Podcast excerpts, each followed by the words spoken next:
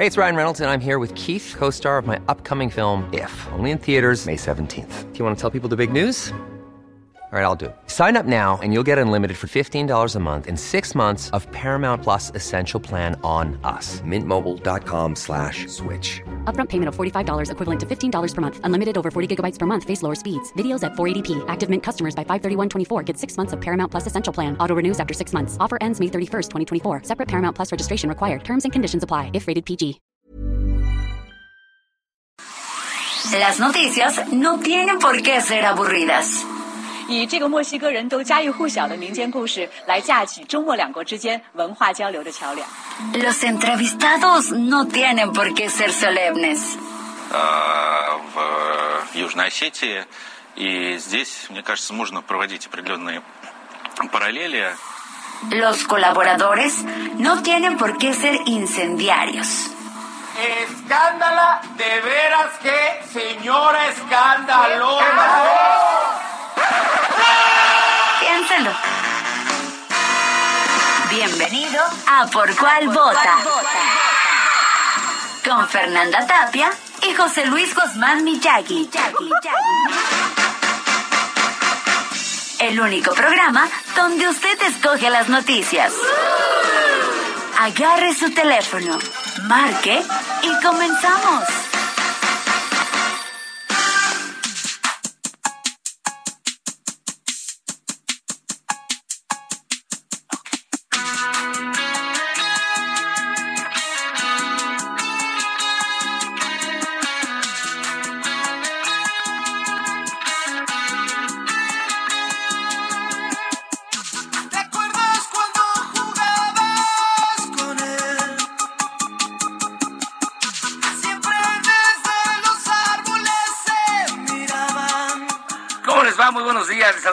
Muchísimo gusto cuando son las 10 de la mañana con un minuto, casi dos en la hora del centro de México.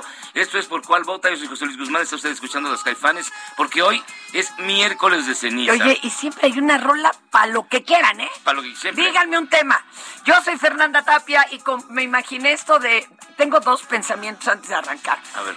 El único programa donde usted escoge las notas, me los imaginé, me las imaginé como en el departamento de frutas y verduras. A ver, ¿cuál? Eligiendo, ay, que el jitomatito más bonito, la nota más acá. Oye, y otra es, ¿por qué al verbo de ir, aunque les pongan cenizas, es tomar ceniza? Porque la- Nadie se la toma, no al menos aquí. Hay pueblos donde sí se quema el hueso de un muerto, eso en Día de Muertos y ya todos beben de ahí, pero yo no he visto que te la den con tonalla, ¿no? Con... Es con- raro. con Richardson. ¿Por qué le llaman tomar ceniza? Porque vas a tomarla, No, no, a que- no a beberla. No a que te la impongan, ¿no? Más bien, Que te impongan. Pero entonces, ¿cómo se...? ¿Vas a que te la impongan? híjole, no sé. Hay que ir... Hay que ir, pero pues quién sabe. Oiga, adelante los teléfonos y Fíjense, todo. bien rápido ya, 55 82 39 26 7. De hecho, ya hay mensajes, uno, uno bien rápido. Mira. Hola, soy Tony Talancón desde Cotitlán, Izcalli, José Luis Fer, cuídense mucho.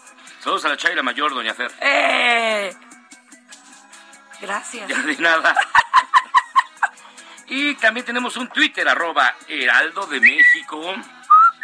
Un Twitter de este programa que es arroba por cual vota. Y también hay Instagram y Facebook de arroba el Heraldo de México, señoras y señores. Tú vas a que te pongan ceniza. Bueno, que te la pongan, ¿qué tal? ¿Qué, oye, Oh. ¿qué pasó? ¿Qué Bueno. pasó? Bueno, a que te... Bueno, Pon- no, ya, te es que es, difo, es difícil. bueno, tú vas Y ahora a... es hasta con sellito, ya ni siquiera es de No, ya no es de adedazo. dedazo, no, ya es con sellito. ¿Sería que antes tú la tomabas con la mano? Estaría como para hablarle a alguien que nos contara. ¿eh? Os- Bueno, podría ser, Déjelo ¿eh? así, Podría déjelo ser. así. Pero ya con sellito, todo mono. Oiga, todo y, pero tenemos muchos temas, tenemos la información, el tema por el que usted votó, bueno, de todo. Vamos a arrancar, ¿no? Vamos a arrancar de una vez con las 5 del día. Satellites gone up to the skies. Estas son las 5 del día. ¿Por cuál vota? Arránquese, papá. Fíjate que el presidente ucraniano Volodymyr Volodymyr Zelensky. Qué bueno que no es mexicano. Se lo estarían albureando todo el día este pobre. Imagínate en la escuela. Volodymyr. Solicitó formalmente la incorporación de su país a la Unión Europea en plena invasión rusa. La respuesta del Parlamento Europeo fue ponerse de pie para aplaudirle, iniciando de inmediatamente el proceso. Pero eso tiene consecuencias heavy. Pero pesadas. Si pasa la OTAN, entonces iban a tener que meter armas y ya dijo Joe Biden que no, que no iba por ahí. Bueno, Y también ya dijo Putin que si se les ocurre meter aunque una resortera, exacto. él sí se las aplica. La noche de este martes, el presidente estadounidense Joe Biden ofreció un discurso en donde reafirmó su apoyo a Ucrania y anunció que se unirá con las fuerzas aliadas europeas, que van a cerrar todo el espacio aéreo. De hecho, eso ya sucedió. Ya. Este, de los Estados Unidos a todos los vuelos rusos. Además, eso es por sentido común y seguridad. Joe Biden asegura que la economía rusa se tambalea ante estos bloqueos y que Rusia está más bloqueado que nunca. Mientras tanto, en el Kremlin, Vladimir Putin está risa y risa Pues. y risa, ja, ja, ja, ja. Y el presidente Andrés Manuel López Obrador aplaudió el discurso del Capitolio de su homólogo estadounidense Joe Biden, especialmente en lo relacionado al tema migratorio y al control de armas, que es un tema bien interesante. Bien, quisquilloso. Acaba ahorita, ahorita, ahorita de anunciar que habrá cumbre en Tapachula con eh, Ken Salazar y que va- van a hablar del tema migratorio. Ahí en el mero ojo del huracán. Con el embajador de los Estados Unidos en. Exacto, exacto, está canijo. Vamos a ver de- lo que dijo del discurso de Biden.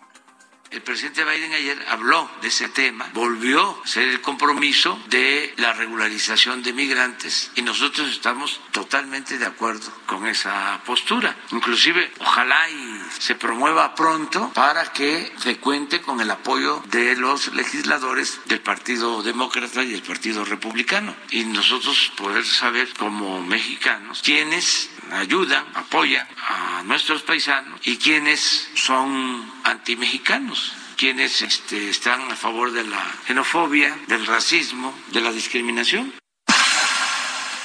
Pero además es simpático porque él dice, qué raro, qué raro, nos llamó la atención que relacionara lo migratorio, lo humanitario, claro, y también a lo económico.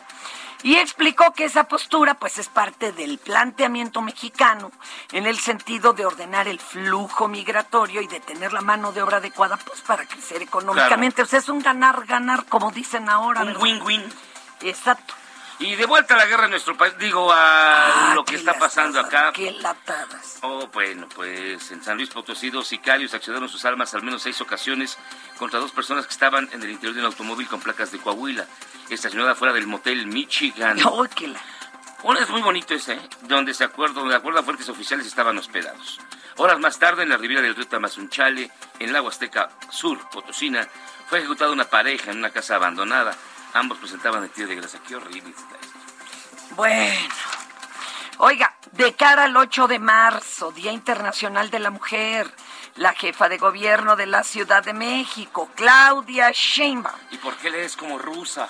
no sé, ya se me Ya quedó. se te quedó que leer así. Consideró, no, consideró que convence más una manifestación pacífica que una con actos violentos. Yo nada más quiero aclarar, y ya hablaremos de eso la semana entrante. Ese es un gran... El, el bloque negro no es una organización. No te dan credencial. ¿Ah, no? al- no, no, no. Es una forma de manifestarse y no comenzó con mujeres. Esto es histórico y es una forma de manifestarse accionando y ya sabes, ¿no? Todo lo que se te ocurra. Pero por ello entonces hay personas de cualquier filiación, de cualquier edad, de, ahora sí, que de cualquier creencia religiosa y feminista. Entonces no hay página de bienvenido al bloque negro. Este es el equipo básico para accionar. No, no hay. Pero bueno, este en conferencia De prensa. de prensa, la mandataria capitalina señaló pues que se va a respetar a las participantes en las mo- movilizaciones. Ojo, que también hablaremos porque sí hay consecuencias. Adelante. Y creemos en las manifestaciones pacíficas. Nosotros creemos que inclusive es mejor una manifestación pacífica, convence más que una manifestación que llega a actos violentos. Siempre lo vamos a defender, es nuestra convicción y así lo vamos a hacer. Y a fin de atender la violencia en razón de género, el gobierno del estado de Jalisco destinará un presupuesto de 260 millones de pesos y se establecerá una estrategia basada en cinco ejes que abarque desde la educación en escuelas, atención de procedimiento en muertes de mujeres con protocolos de feminicidio, pero también de eficiencia previa en la atención de violencia en hogares por parte de las corporaciones municipales y estatales. Suena chido, ojalá. jale. Paola Lazo Corbera, la titular de la Secretaría de Igualdad Sustantiva entre Mujeres y Hombres, explicó que también se fortalecerán los refugios y albergues para atender a aquellas mujeres con violencias extremas incrementar y a intensificar esta violencia. Los efectos en la salud mental y en las dinámicas económicas de las personas y de las familias han generado también mayor precarización, mayor vulnerabilidad y mayor violencia. Por supuesto, esto lo vimos también en los reportes del 911, cómo incrementaron las denuncias de las mujeres que vivían con sus agresores y que, estuvieron, que tuvieron que estar confinadas durante la pandemia 24-7 con ellos. Y por otro lado, eh, otro factor muy interesante y muy potente, desafortunado, tiene que ver con la respuesta violenta ante la masificación del movimiento feminista como mecanismo de resistencia sociocultural de la estructura machista patriarcal. Ah, qué barbaridad todo Mira, eso. suena muy bien, pero ojalá que funcione. Porque a cuántas autoridades no les dan ni les dan ni les dan Ah. el mendigo curso de género sí, y claro. sirve para nada. Para nada, para dos cosas. No se introyecta como se dice, ¿verdad? Hoy te desconozco, Fernanda. Vienes muy tranquila.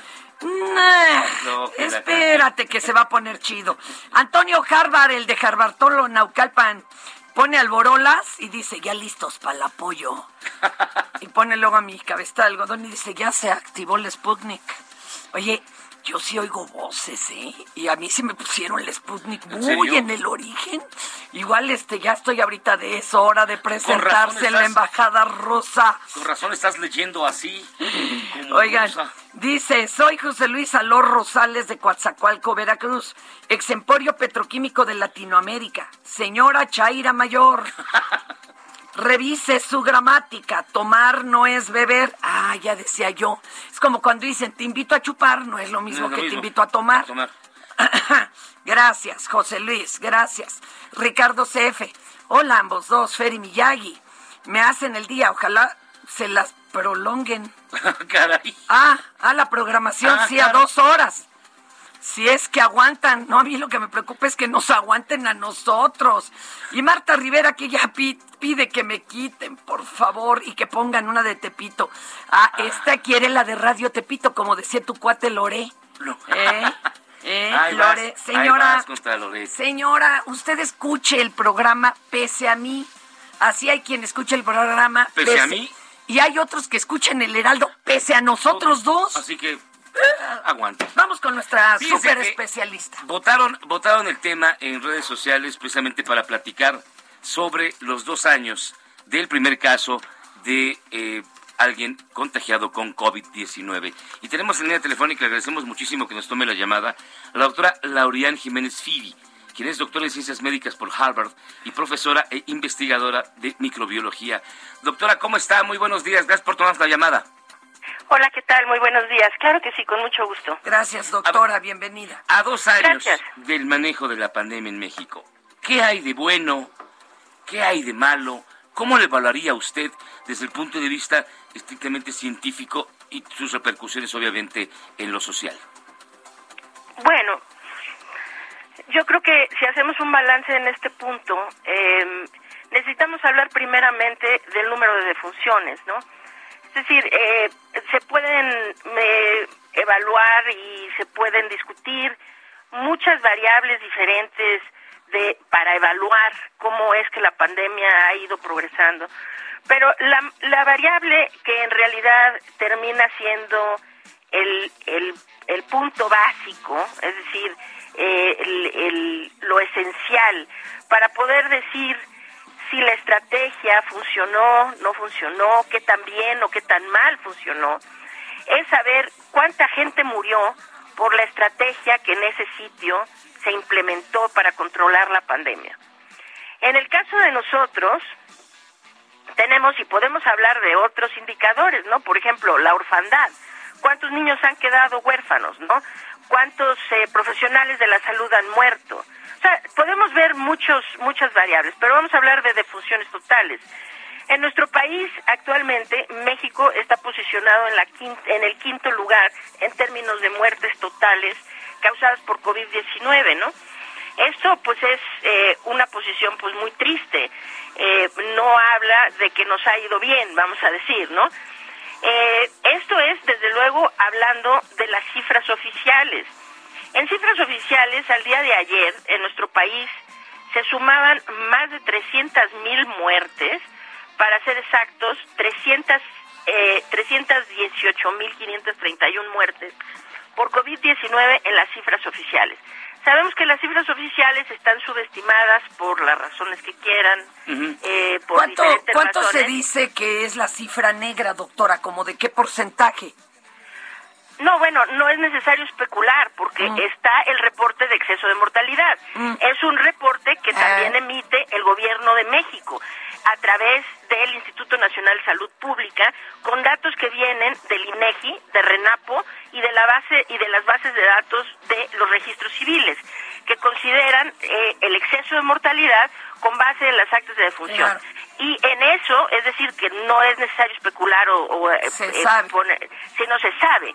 Y las cifras son 667.240 a, a la semana epidemiológica 52 del año pasado, es decir, hasta eh, vam- el- eh, la primera, la última semana de diciembre, vamos a decir. Oiga, pero también habrá que aclarar, yo sé que nuestro público está requete bien informado porque pues, escuchan el Heraldo Radio, pero bueno, muchas también fueron enfermedades que no se atendieron por estar atendiendo COVID, o sea, ahí va revueltín. Oiga, doctora, correcto, es ¿no es correcto. también penosa la cifra de muertos, por ejemplo, de Estados Unidos? Yo sé que mal de muchos no es consuelo de pensarse, ¿verdad? Sí, claro. Este, no, no, no nos sirve mucho. O sea, ¿a dónde quiero llegar? Ah, existía un manual internacional de lo que se debía y no se debía de hacer, no lo seguimos. ¿Qué país sí lo siguió y le salió re bien? Digo, pensamos en Nueva Zelanda, pero platíquenos esto. Había una serie de medidas que se tenían que hacer y no se hicieron, o la verdad todos estaban experimentando.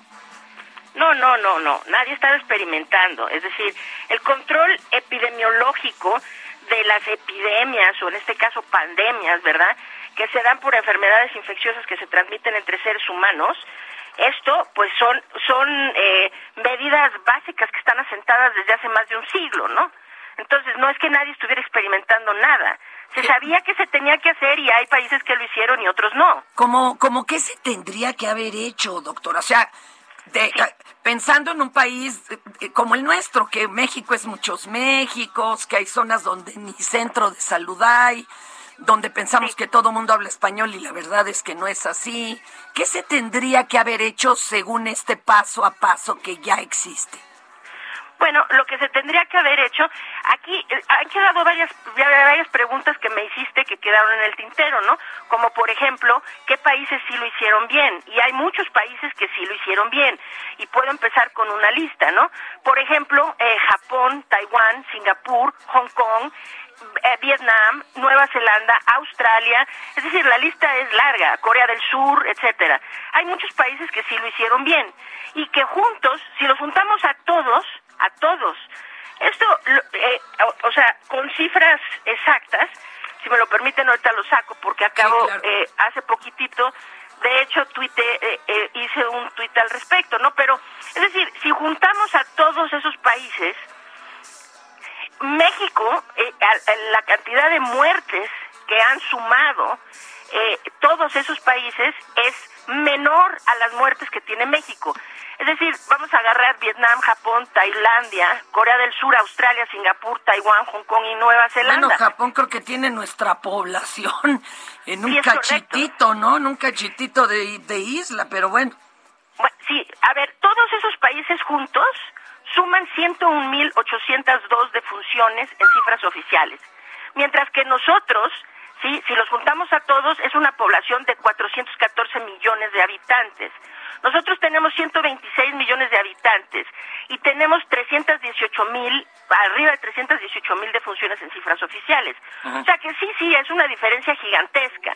Y el, el, el indicador es cuánta gente se murió, ¿no? Claro.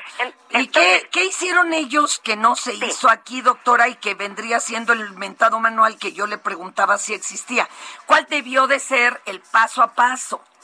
Sí, el paso a paso era, eh, eh, es decir, lo principal era establecer una estrategia de contención de la propagación del virus.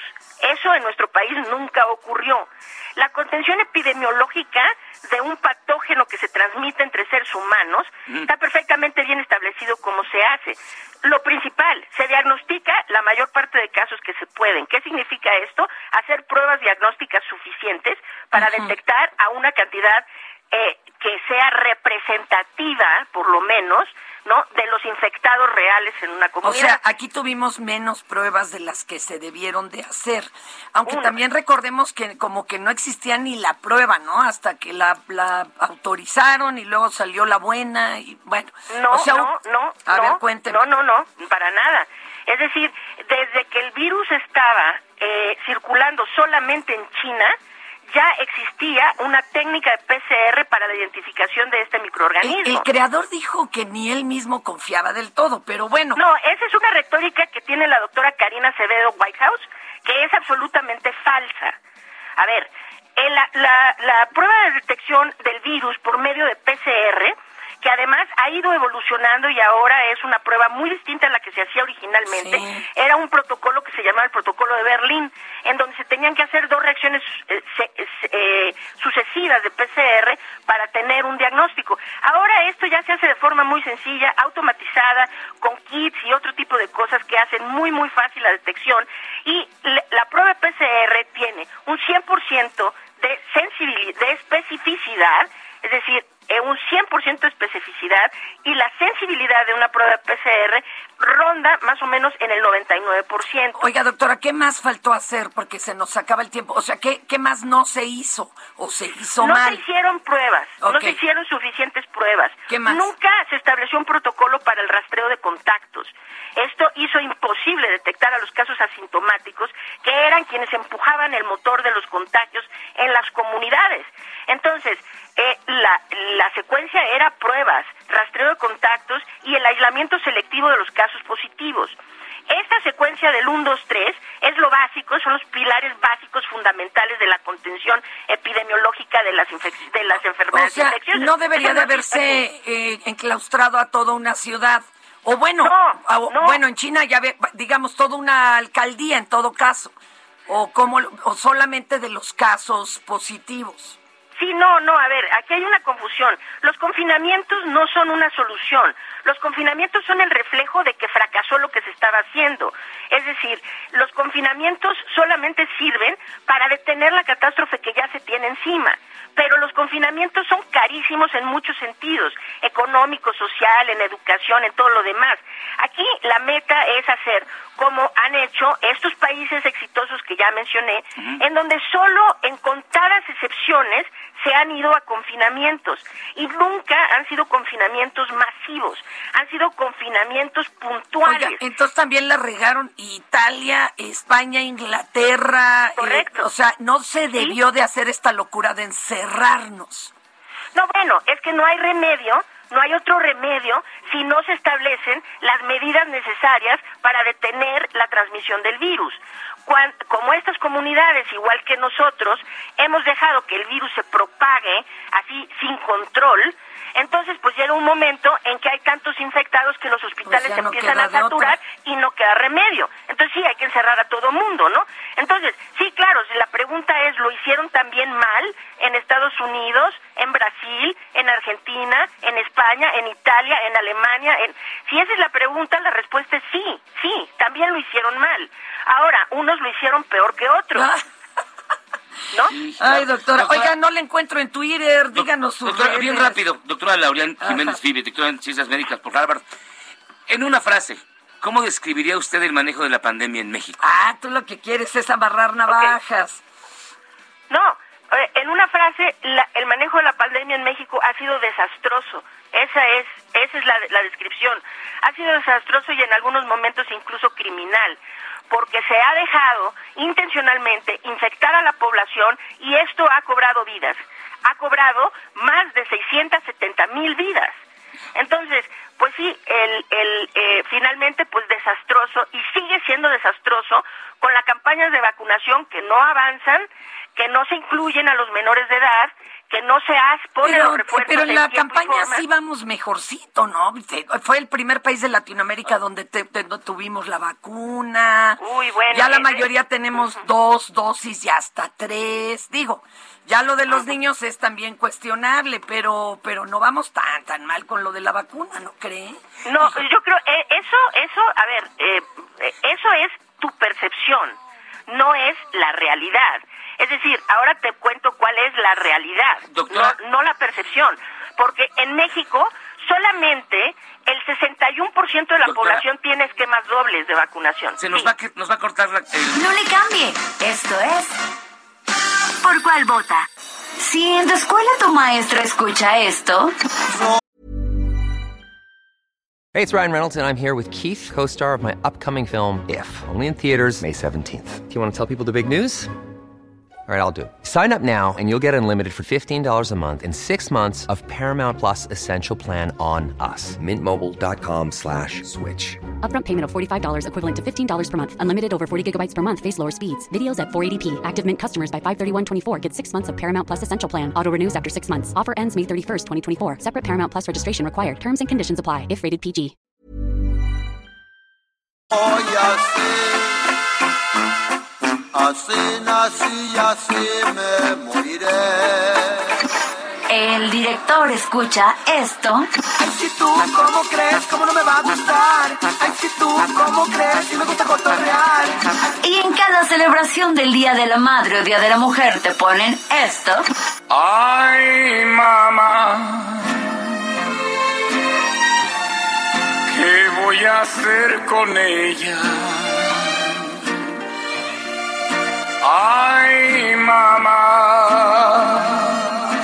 Cambia tu vida. Escucha por cuál vota. Con la mejor música y toda la información. Atrévete con el mejor programa de la radio.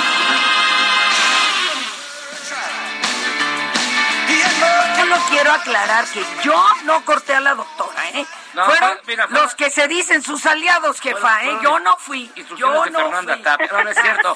No, fíjate, doctora, y también la- merece la aclaración Sí, eh, sí, el el auditorio. público, el público. Es que cae automáticamente el corte. Sí. Por eso estaba yo. ¡ah, Porque estamos Sí, en sí. toda la República y más allá. Entonces, Yo, en yo también, Unidos. yo también quiero hacer esa aclaración. Nadie me cortó, ¿eh? No, Nadie me favor, cortó. no es que entran, decir. Entran los cortes. Es eh, este, a mí ya me confunden hasta con Fernández Noroña, imagínese. No, no, eso sí está fui, yo grave, eso sí paso, está grave. paso. doctora, la conclusión que nos quería presentar. La conclusión, primero, que dejamos colgando lo de la vacunación. México Sí. no va bien con la vacunación. Somos el país hoy que menos cobertura de vacunación tiene en todo el continente americano. Entonces, la gente se queda con una percepción de que porque fuimos los primeros, sí, pero pues no no no Oiga, llegamos ¿y mejor no que era los solo demás. necesario el 60%? No, claro que no. Estamos ante la variante Omicron. Ahorita Ah. es necesario tener a cerca del 90% de la población vacunada. Hay poblaciones que ya están alcanzando esa- ese nivel de cobertura, pero aquí nunca llegaremos a él al menos que se empiecen a vacunar de forma consistente a los menores de edad. Entonces, hoy tenemos el 61% y eso no ha sido suficiente para mitigar la cantidad de vidas que se están perdiendo. Entonces, en conclusión, la pandemia en México ha sido mal manejada, esto no era inevitable. Es decir, esa retórica de que era inevitable y en todas partes ha sido igual es falsa. Es decir, no en todas partes ha sido igual. Han- hay países en donde se cuentan en las centenas, centenas, ¿eh? las muertes que se han acumulado durante los últimos dos años. Nosotros las contamos en las centenas de miles. Y la última estimación, porque si, si escucharon bien, cuando di la cifra de exceso de mortalidad, dije, esto es hasta la última semana de diciembre del año pasado. Pero ahorita ya estamos en el mes de marzo. La proyección de cuánta gente en realidad ha muerto hasta ahorita y eh, Fernanda hizo una distinción que es importante que quiero puntualizar. La, estimación del día de ayer es que en México han muerto en total 709.579 personas a consecuencia de la pandemia. Ahora sí, eh, Fernanda hace una diferenciación y esto es muy importante hacerla, que es de esas 709 mil, 490 mil 849 han sido defunciones a consecuencia de la enfermedad COVID-19 y el resto, que son 218.730, son muertes sí por la pandemia, mas no necesariamente por COVID. Es decir, gente que no ha recibido tratamientos, que no ha podido ser hospitalizada eh, durante una emergencia, que se ha tenido que posponer una quimioterapia, una diálisis, una cirugía de corazón, qué sé yo, porque los hospitales estaban ocupados atendiendo pacientes con COVID y esta gente pues murió, ¿no? Entonces es gente que sí murió por la pandemia y a consecuencia de la estrategia de la pandemia que se sentó en nuestro país, mas no necesariamente por COVID. Ahora, todos son víctimas de lo que aquí ha sucedido y esas víctimas hoy ascienden a 709.579. Entonces, cuando preguntan cómo ha sido el manejo de la pandemia y cuál es la conclusión después de dos años, y ojo, porque la pandemia aún no termina. Así es. No ha terminado. Pero si hacemos un corte a los dos años, con esa cantidad de muertos, pues lo único que podemos decir es que lamentablemente hemos tenido un manejo negligente, irresponsable y desastroso de, de esta crisis sanitaria. Doctora Laurian Jiménez Figi, doctora en Ciencias Médicas por Harvard y profesora e investigadora de microbiología. Muchísimas gracias por estar con nosotros. Al contrario, muchas gracias por la invitación. Gracias. Gracias de veras, ¿eh? Y bueno. Continuamos. ¿A quién por cuál vota, señores, señores? Y fíjate, fíjense que hoy, hoy cumpliría 80 años uno de los grandes músicos de todos los tiempos, que se llama Lou Reed. Él era formaba parte de, de Velvet Underground y era un genio el tipo. Era un genio y hasta ha producido grupos mexicanos. Hasta produjo, exactamente. Es tan, una persona tan sencilla, pero así intensea en la, en la creatividad. Y yo con esta canción que se llama Satellite of Love, Mm. me quiero acordar de hace muchos años en, en Radioactivo, recordarás a Jordi Soler. Ponía todas las noches esta canción. Sí, era, era su sello. Era su sello porque decía que la iba a poner diario hasta que se firmara la paz en Chiapas. Pues yo creo que ya la seguiría poniendo diario porque Hasta que se acabe lo de Ucrania y de ahí Así. nos seguimos con todos los demás que están en, en red, en- guerra.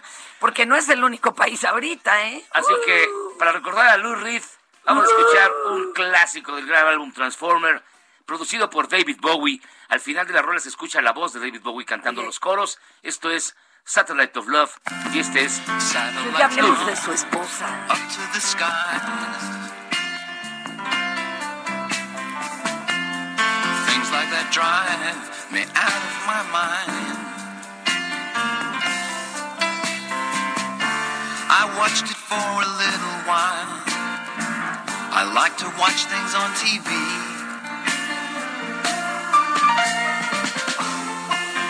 Satellite of love. Satellite of love.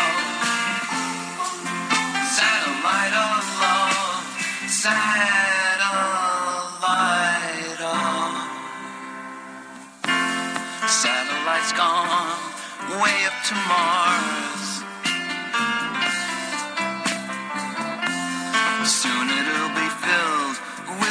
Cars. I watched it for a little while. I love to watch things on TV.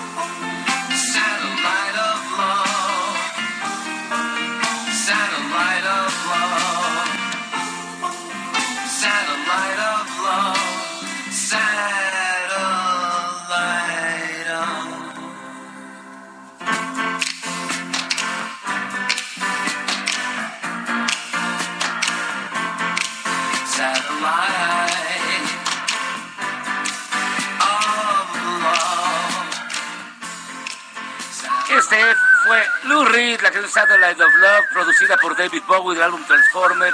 Una gran Eran rola. patérrimos. Y bueno, y la señora Laurie Anderson. Y O sea, Anderson. Y fíjate, yo conocí al que tomó la foto de la portada que se llama Mick Rock, un gran fotógrafo, que también tomó las fotos de los primeros álbumes de Queen, Ah, por ejemplo.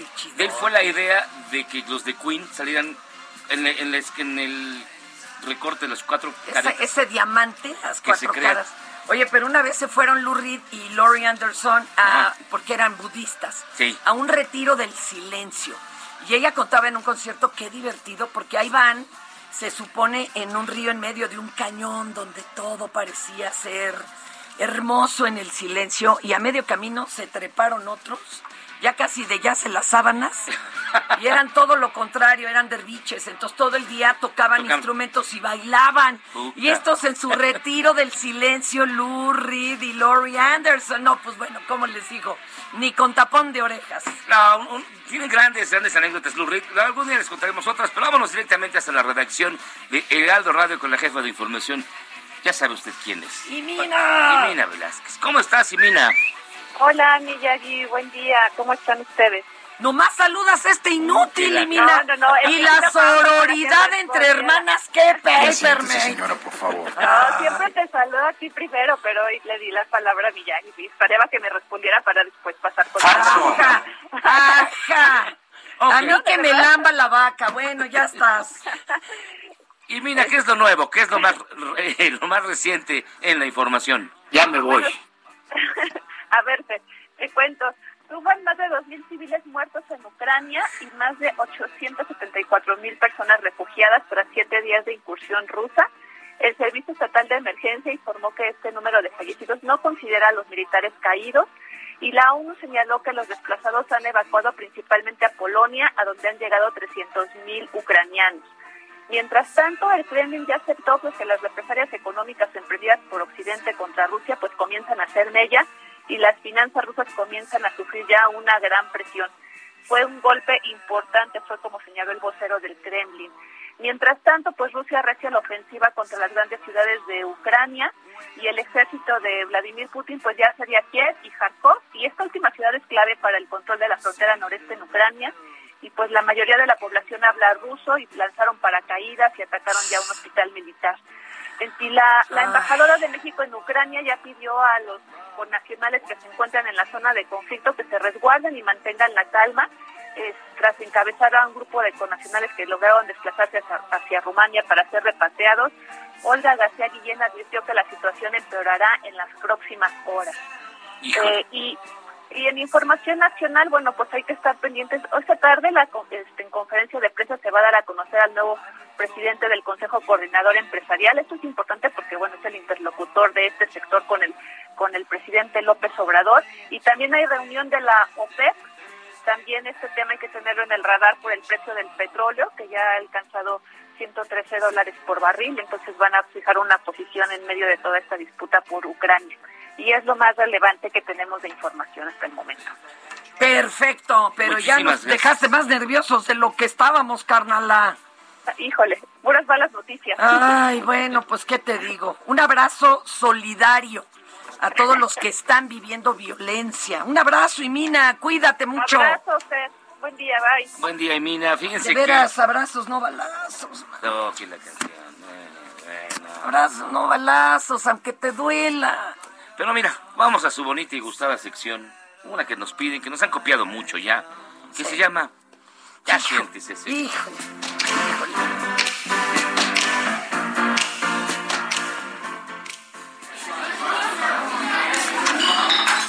Ya siéntese, señora, por favor. Y para que no digan que es tendenciosa, esta sección reparte parejo y da hasta para llevar gracias al eunuco de la política. al, al, al reggaetonero de la production. Al Bad Bunny. Hijo de mi vida. La El buen Memo. La alcaldesa de la alcaldía, valga la redundancia, Cuauhtémoc, Sandra Cuevas, acudió este martes a la Cámara de Diputados para denunciar persecución política en su contra por parte del gobierno capitalino, dice ella.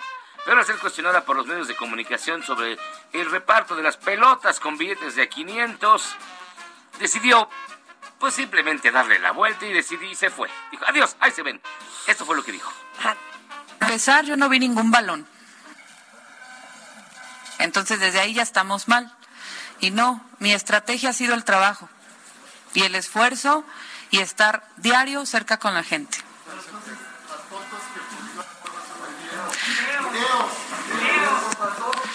Bueno, no nos desviemos. Ah, estamos, estamos Esta hablando... da las A ver, bolas ver, con ver, dinero, sin ninguna ganas de fregar, y ya dice que no eran balones, bueno, pues eran bolas. Eran pelotas. Ay, Dios, ay, Dios. Y recordemos que el día de ayer el presidente López Obrador, durante su conferencia a La Gañera, dijo que el cártel Jalisco Nueva Generación es una gran puntada. Debería cambiarse el nombre porque afecta la imagen del Estado. Oye, pero además es chistoso, perdónenme. Yo cuando lo oí por primera vez, sí o no te dije, suena a grupo de hermanos y hermanas cristianos. Luego sonaba también a grupo de esos que tienen a su coach, ¿no? Cartel Nueva Generación, únete a los optimistas. Así me sonaba. Pero pues no, no, no lo es, ¿eh? Bueno, Esto fue lo que dijo el cabecita de pañal. No, cállate, No, respeto a mi jaguar de Macuspana. ¿Cómo se llama esta organización de Jalisco? Cartel Jalisco Nueva Generación. Cartel Jalisco Nueva Generación. Pues entonces, todos ellos, que por cierto, este, deberían de quitarle el nombre porque eh, afectan eh, a Jalisco. Mm, bueno. Allá, tampoco. ¿Y? No te me pongas exquisito. Le contamos esto porque luego la Ah. senadora Xochitl Galvez, me pongo de pie, durante una conferencia de prensa dijo, hay que ser muy... Ah, ya le escuchará usted. ¿Cómo, cómo habla Xochitl? A ver, ya le escuchará usted. Esto fue lo que dijo Xochitl Galvez. Es que hay que ser muy güey para decir eso. ¿eh? O sea, ¿cómo propones cambiar el nombre a unos delincuentes? Perdón por el gobernador, pero lo que yo le quisiera decir es que se ponga a trabajar y que le dé seguridad a los habitantes. No es un tema de cambio de nombre, son personajes que están en la ilegalidad, que están asesinando, que están fusilando gentes. Esto es para que todo el país estuviera alarmado con lo que acaba de pasar. Es increíble que lo quieran minimizar diciendo no están los cadáveres. Bueno, tampoco en Ayotzinapa estuvieron. Obviamente las familias las amenazaron. Tú escuchas los testimonios locales y les pidieron que se encerraran mientras lavaban la escena del crimen. O sea, ¿a qué nivel estamos llegando? Entonces, no es un cambio de nombre, señor presidente, es un cambio de estrategia y es lo que mi compañero Damián está presentando con este punto de acuerdo que queremos que se discuta. Queremos una nueva estrategia de seguridad porque esta es un fracaso. Uy, ahí está. Bueno, y mira que la, la señora y yo le vamos al mismo equipo, pero bueno, pero de fucho, de lo demás, pues cómo, ¿verdad? Ay, Y fíjense que en el sexenio pasado teníamos un personaje que era muy crítico, muy duro, muy rudo, que decía las cosas como eran, de verdad, contra el gobierno federal. Se enfrentaba a todas, no dejaba pasar una del sexenio de Peña. Y la verdad, pues mire, Ay, tampoco. lo extrañamos, extrañamos gente tan crítica como esta. Cállate, Oh, pues. cállate. Eres un naco. A ver, este es el crítico del sexenio pasado que nos demuestra una vez más que no es lo mismo ser borracho que cantinero. No, papá, pero ¿por qué lo está haciendo bien? babas? Oh, que la canción que no. Sí. Está documentado que en el gobierno de Calderón hubieron 100 masacres. ¿Saben qué es una masacre? Sí. Es la eliminación, eh, la muerte de todo un grupo de seres humanos. Eh, no queda ningún herido. Algo anda mal. No, no, a ver, orden, orden. Porque así como genocidio es un número de personas, masacre es otro número, y esto sería que matanza. Sí, una matanza, una Matanza, pues un fusilamiento. Una matazón. Una matazón, también como decía mi abuelita. ya deja de dar lata porque tenemos hoy un maravilloso test. Márquenos, Y se lo vamos a aplicar a todos. 55 82 69 26 7. Y tenemos el test bien bonito que se llama ¿Qué tan chairo es usted? Ay, baby, yo espero sacar 10 absoluto. Es más, 102%. 102.9%. ¿Eh? Para que no me digas. No, está, está muy lindo. Y yo creo que ya, ya yo conozco tus respuestas. Ah, pues, ah. Y ya Lo que se echa de ver no se pregunta, Zángano. En cambio tú, que ahí vas vadeando a dos aguas. Ay. ¿eh? Marquen, marquen ya, pero da el número. Que marquen de bolón. 55 82 39 26 7. 55 82 39 26 7. Ah, como no decimos que si marcan cortesías para el Batman. Para Batman. Está- Oye, yo ya leí que de plan no es la mejor película de Batman que se ha hecho, sí. No, no, no, no. La mejor película de Batman para mí sigue siendo la segunda de la trilogía de Nolan, es decir, eh, The Dark Knight. De plano. De plan, sí, sí, donde aparece el Heath Ledger como el guasón. No, ah, bueno. Pero es en esta por primera vez veo también, un guasón, ay, un Batman. enemigo de Batman diferente al guasón que sí se le pone a la altura. Ah, sí. Está súper bien. Y es Paul Dano, que es un gran actor. Él encarnó desde Brian Wilson en una película biográfica de los Beach Boys hasta, pues, estuvo nominado al Oscar con Puede este- hacer el papel que le pongas. El que le pongas. Paul Dano es muy bueno, ¿eh? Muy Oye, gran actor. Vámonos a empezar con la, con la encuesta. Fíjate. Contéstela usted en su casa. Ay, creo que tenemos o no tenemos a alguien al aire. Es que se oye raro, pero sí nos hablaron. Entre Bad Bunny A ver, y- venga. A ver. Vénganos tu reino. Tráetelo acá. Ay, Dios.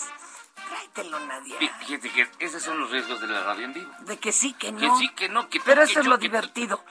Este, vamos a empezar. Pero sí, es muy buena, pero vamos, a ver, tampoco, tampoco es así como, ¡ay, ya! No. Es que me estás creando muchas expectativas. Yo llegué con cero expectativas porque era Pattinson. No, pues sí, pero imagínate que tú me las creas a mí, como decía Buda, sin ilusiones ni expectativas. expectativas, así para no uno. desilusionarse. Así es. Y sale la hija de Lenny Kravitz. No, hombre, ¿y está guapota o cómo es? es? muy guapa y es la gatúbel. Ah, como Eartha Kitt. Oiga. Ya tenemos a ver a quién va a hacerse el, el test. ¿Cómo, ¿Cómo está se usted? llama? Uh, que la- Amigo, Bueno. ¿cómo te llamas? Sí, Octavio. ¿Y cómo estás? Octavio Luna. Octavio. Sí, bueno, ¿me escucha? Sí, ¿cómo estás? Bien, gracias. Oiga, vamos a ver qué tan chairo es usted, porque una cosa es lo que usted perciba, como dijo la Ah. doctora, y otra lo que le nazca del inconsciente. A ver, Las primera, preguntas son rápidas y, y además de opción múltiple. Y de opción múltiple. Un reportaje periodístico revela que uno de los hijos de su gran timonel vive en una mansión que usted no alcanzaría a pagar en 345 vidas de trabajo. Al parecer la señora tiene dinero. Como Godínez. Usted, A. Se rasga las vestiduras, marcha hacia el zócalo indignado por tamaña calumnia, culpa a los medios de comunicación y llama corruptos a los que el gran líder señala. B. No lo cree, pero le entra la duda y se pone a revisar otras fuentes para confirmar. C. Ah, ¿que no son así todos los hijos de los presidentes? Y D. Usted lo que quiere es conocer a Caroline porque el que es guapo es guapo. A ver, ¿cuál es No, su...? La de, yo digo la, la de... Y que esta es cara dura. Yo la A, por supuesto. La violencia es la mayor en los últimos 20 años. Alcanza cifras récord en asesinato de periodistas, feminicidios, masacres de civiles y violencia en general. Al grado que hay quien usa chaleco antibalas hasta para hacer conferencias. Como tengo otros datos, Usted asegura que las cifras están maquilladas y todo forma parte de un complot entre medios, cárteles, políticos de derecha, Mary Poppins y hasta el ratón de los dientes. B. La violencia es terrible, pero todo es culpa de los anteriores gobiernos desde López de Ah, Santana. Wilbur. C. ¿Cuál violencia si siempre hemos estado así? Pues sí. Y D. Decide que si esto es como la ceiba, hay que estar del lado de los leones y quedar bien con los malandros. Ah, caray. de- ahí va- vamos con la B. Yo B y C. B y C. Se me Todo hace que es, este es todo es tan- culpa de Calderón. Exacto. En Twitter el trending topic es hashtag fuera presidente inútil. Ah. Usted inmediatamente tuitea. Es un honor estar con Obrador, el mejor presidente de la historia. B. Debemos darle más tiempo al presidente López Obrador para alcanzar algún logro, aunque sea solo uno. Ay, bruto. C. ¿De quién hablan? Desde Echeverría para acá no se hace uno. Y D. Antes de tuitear cualquier cosa, descubre que se refieren al presidente de Perú. benditas redes sociales. No, vamos con la B. Hay que darle 12 años todavía. No, yo voy con la A y con la D. La última. La gasolina no para de subir de precio, lo mismo que el gas, los alimentos, las medicinas, cuando las encuentra, y hasta la comida para el gato. Todo sale cada vez más caro. Usted dice, ah, así están en todo el mundo, es un fenómeno global, la inflación viene de Estados Unidos. B, la situación es realmente preocupante y confía en que el gobierno lo arregle pronto. C, ¿cuál crisis económica? Así hemos estado siempre. Y D, ya no dice ni tuitea nada, no vaya a ser que le echen encima a la wifi y sus cuentas terminen congeladas sin ninguna razón. Chale. No, la D. La D. Ah, la la. Oye, este, pues tú saliste medio chairo, yo hiper chaira. A ver, acá el, que, el otro que está en la línea, ¿cómo se llama? ¿Cómo, Hola, ¿cómo están? ¿Cómo se llama me llamo, usted? Me llamo Antonio. Cuénteme. ¿Cómo estás, Fernanda? ¿Cómo Me está gusto. usted? Oiga, ¿tiene Muy muchas contestaciones de la letra A? Eh, sí. Ah, Pues ahí está. La letra A era de Atolini, mi compadre. Mire, y, eh, usted que los contestó C. Usted, digamos, es Chairo de Closet. No le gustan, pero los mira con admiración. Siempre duda de lo que hace o dice el supremo líder, pero es tan respetuoso que se quita el sombrero en la calle y le cede el asiento a las damas en el metro. Usted, por lo regular, vota por el PRD o por Movimiento Social. Ya está. Ya siéntese, señora, por favor. Paso, eres eh, insoportable. Anu- Gracias a los dos que están en la línea telefónica. Un besito. Cuídense mucho hasta que llegamos. Te eh, soy totalmente heraldo. Nos escuchamos en la red de defensa de la democracia y besos a Valentina. Ay, ya, Adiós. guácala. Ok.